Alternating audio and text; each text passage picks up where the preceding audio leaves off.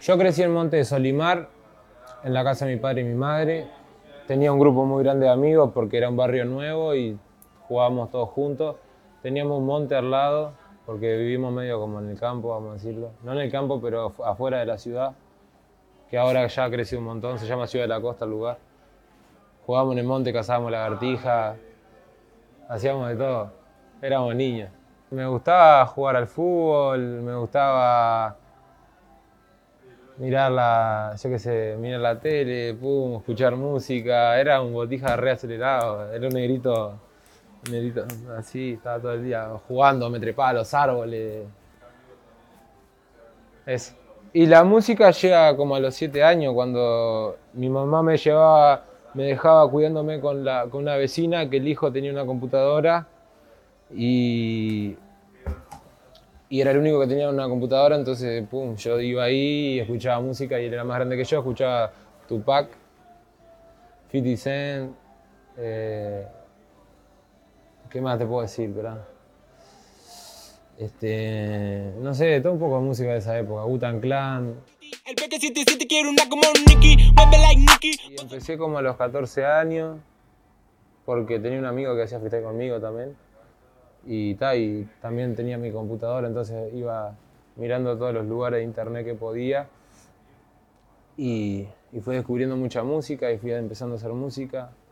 Después de los 18 años me empecé a hacer música de verdad, me compré mis cosas también, también empecé con mi otro amigo, hacíamos en paralelo y etc. Yo me encerraba en mi cuarto y como tenía ataque de pánico, cuando me venía un ataque de pánico me ponía a cantar. Entonces empecé a hacer freestyle, ponía base de YouTube. En aquella época era bandido. Ponía base de YouTube. Tenía todo rulo, me acuerdo, todo rulo. Ponía la base de YouTube y empezaba y empezaba a, a poner una base y empezaba, cuando venía así con una locura, empezaba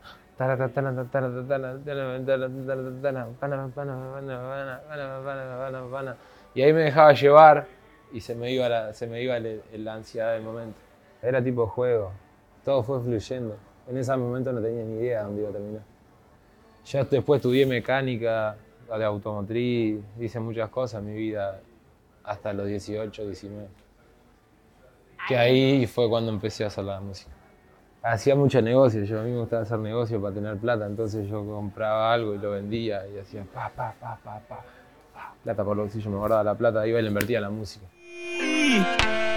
Es el y otro Cuando saqué Pistola 2, tuvo una banda de reproducciones y, empezó a ingresar plata. Hablé con Agustín, que era, él no era mi manager, nunca fue manager. Yo sabía que era una persona de negocio, que sabía hacer negocio. Hablé con él, le propuse para que sea mi manager y ahí arrancamos. Lo más lindo, todo lo que se está dando hoy en día y lo más triste eh, es que no sé, a veces te distancias de la familia. Y yo antes estaba muy confundido, pensaba que mi familia había tenido un rol eh, que estaba en contra mía, pero ellos siempre quisieron cuidarme y, y, yo estoy muy agradecido con mi familia, amo a mi madre y amo a mi padre y lo digo sin R, ya sabes, mamá, ya sabes. Ellos escuchaban mi música y me decían, no, no entendían que era un trabajo, pero ya entendieron.